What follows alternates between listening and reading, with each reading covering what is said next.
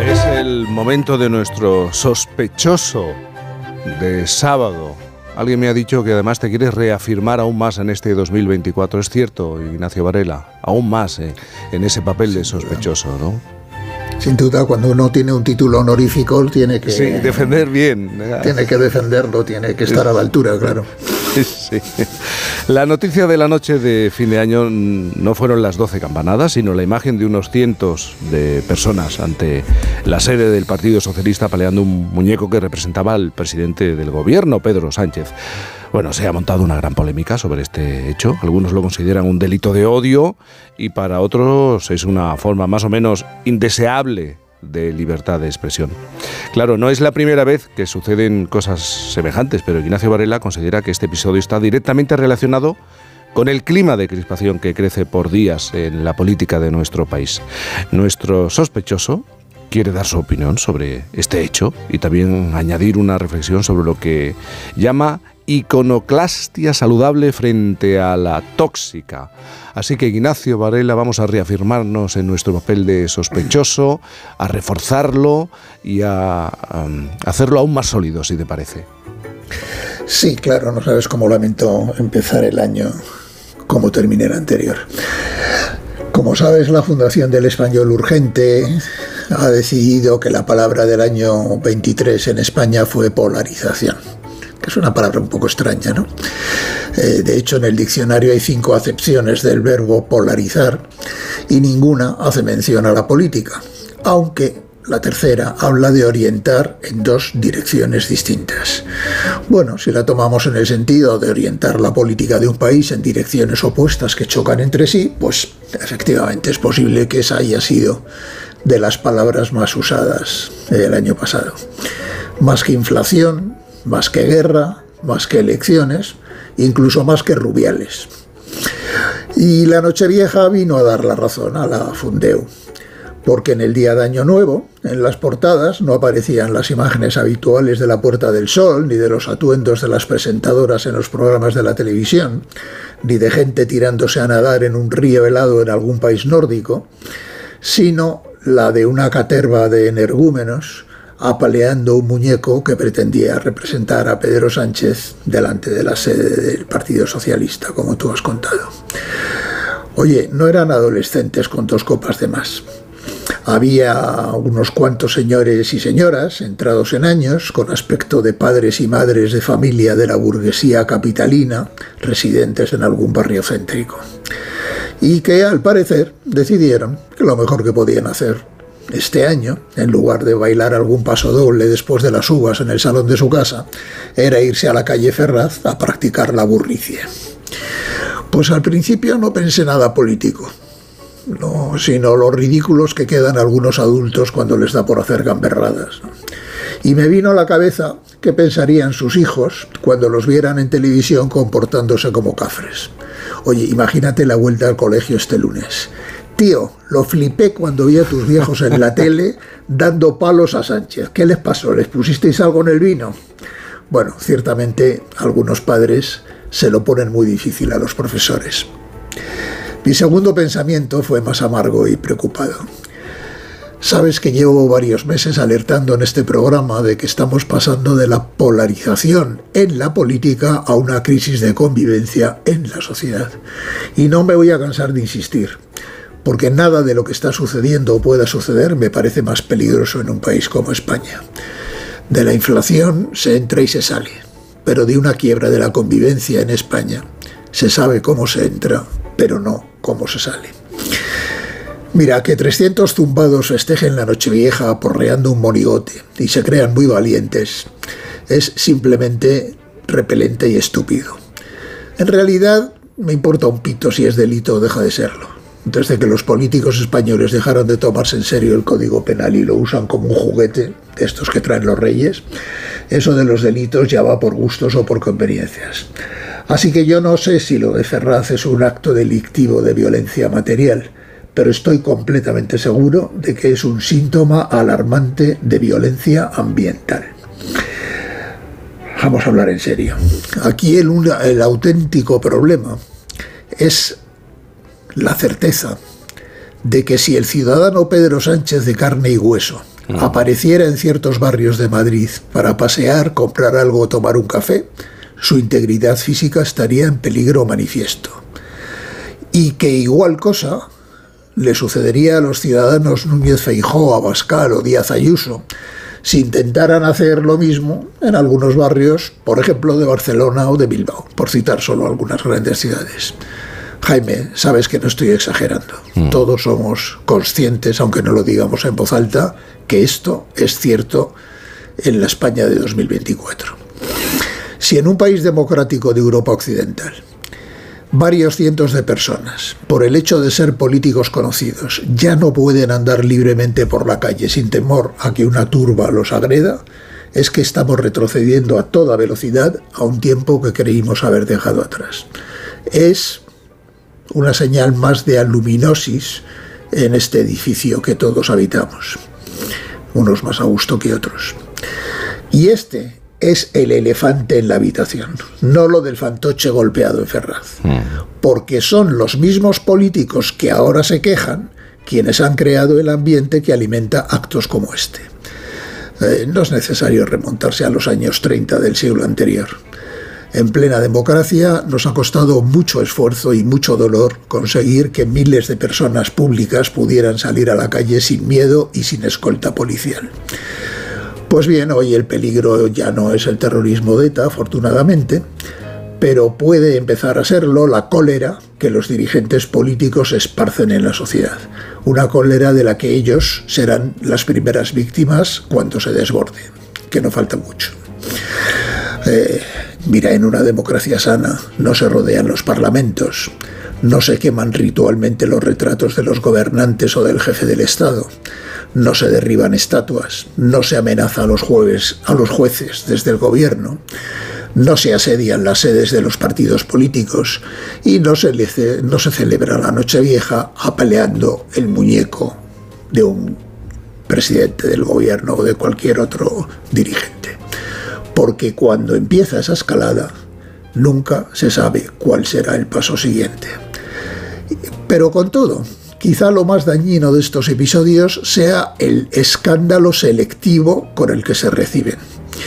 Uno contempla los aspavientos de los socialistas ante la cencerrada de Ferraz, que andan por ahí exigiendo cárcel para los autores, y echa de menos esa misma reacción cuando se ha visto decapitar efigies del rey, pasear muñecos de Rajoy colgando de una horca o exhibir marionetas destripadas de Ayuso entre exclamaciones de, de que ojalá estuviera así en la realidad.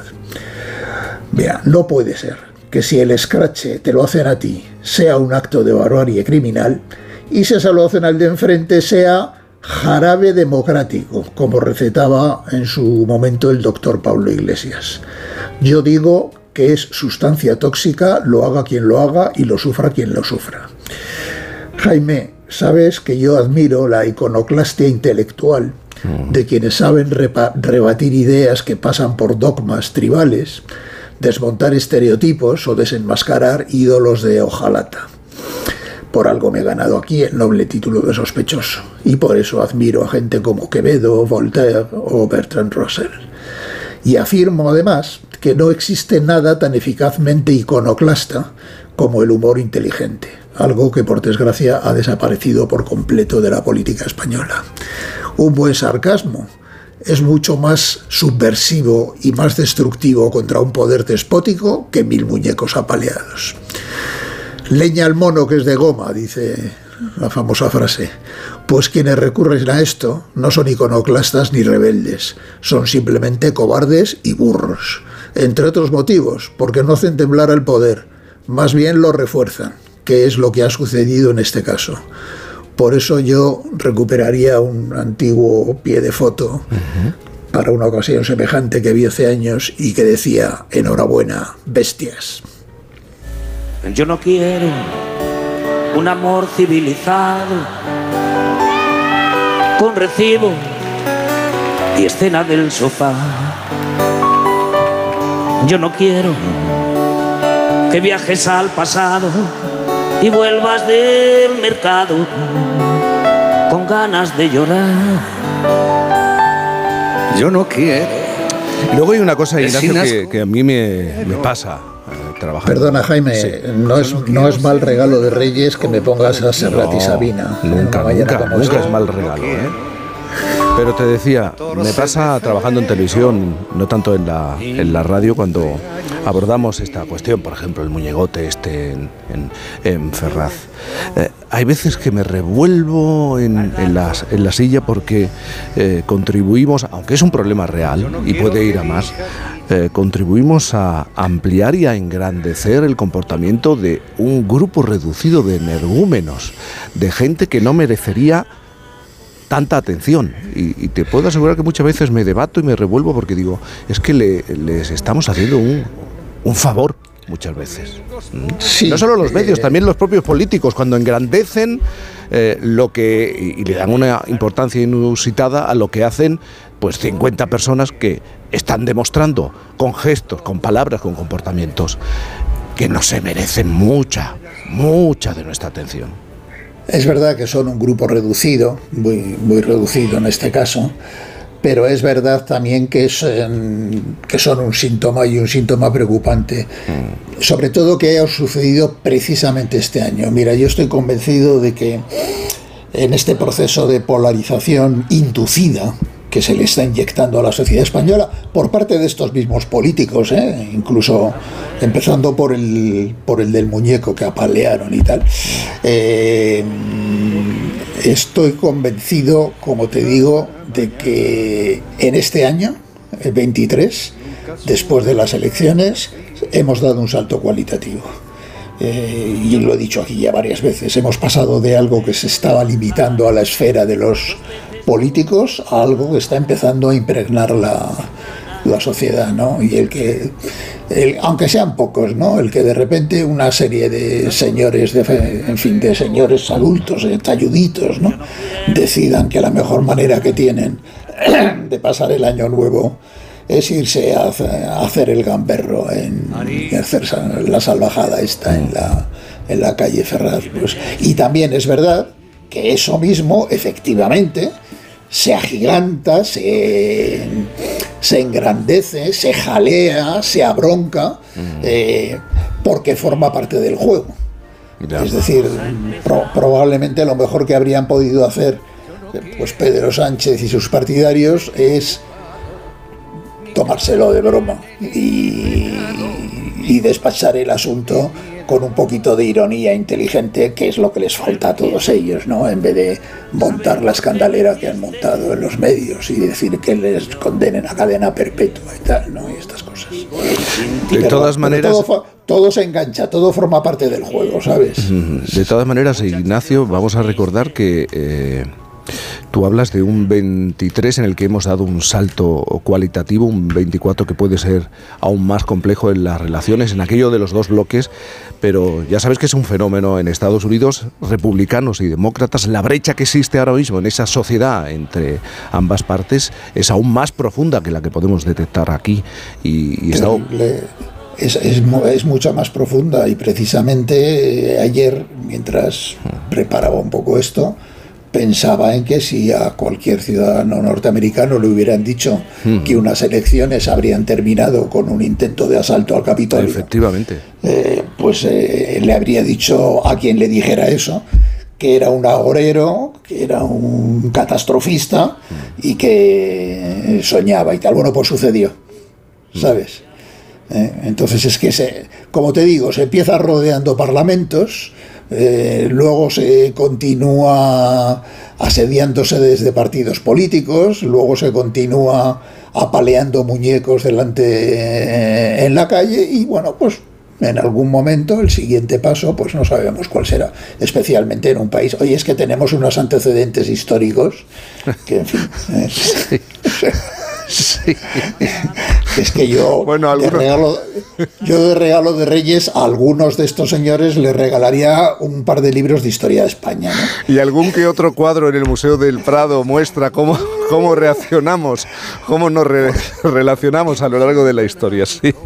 Por eso te digo. Bueno, querido Ignacio Varela, un año más juntos en la antena de Onda Cero de Por fin no es eh, lunes. Te percibo, te percibo bien. Hoy Sí. yo entiendo que eh, con tanto niño en la calle vas a salir o prefieres guardarte, resguardarte. No, no, antiguamente, en esa época donde la persona, se me ha olvidado el nombre, la persona que has entrevistado antes guardaba juguetes, la mañana del día 6 era un drama para los niños buscando algún sitio donde tuvieran pilas. Porque es, que lo- porque es que los reyes te traían los regalos, pero casi todos necesitaban pilas y no había pilas. ¿no? es que mira que están en todo, pero ¿cómo se les puede olvidar? Claro, hoy es el día de Reyes y es el día de la pila. ¿Dónde hay una pila? ¿Y, y qué tienda está abierta para comprar pilas? Bueno, Ignacio Pero sí, Varela. eh, sí, voy a salir, porque me estoy viendo que hace una buena mañana, hará frío probablemente, Sí. pero hace una mañana soleada y buena, y sí me voy a dar un buen paseo esta mañana. Es sospechoso, Varela. Felices Reyes. Un abrazo muy grande. Igualmente, Jaime, hasta el sábado. Yo no quiero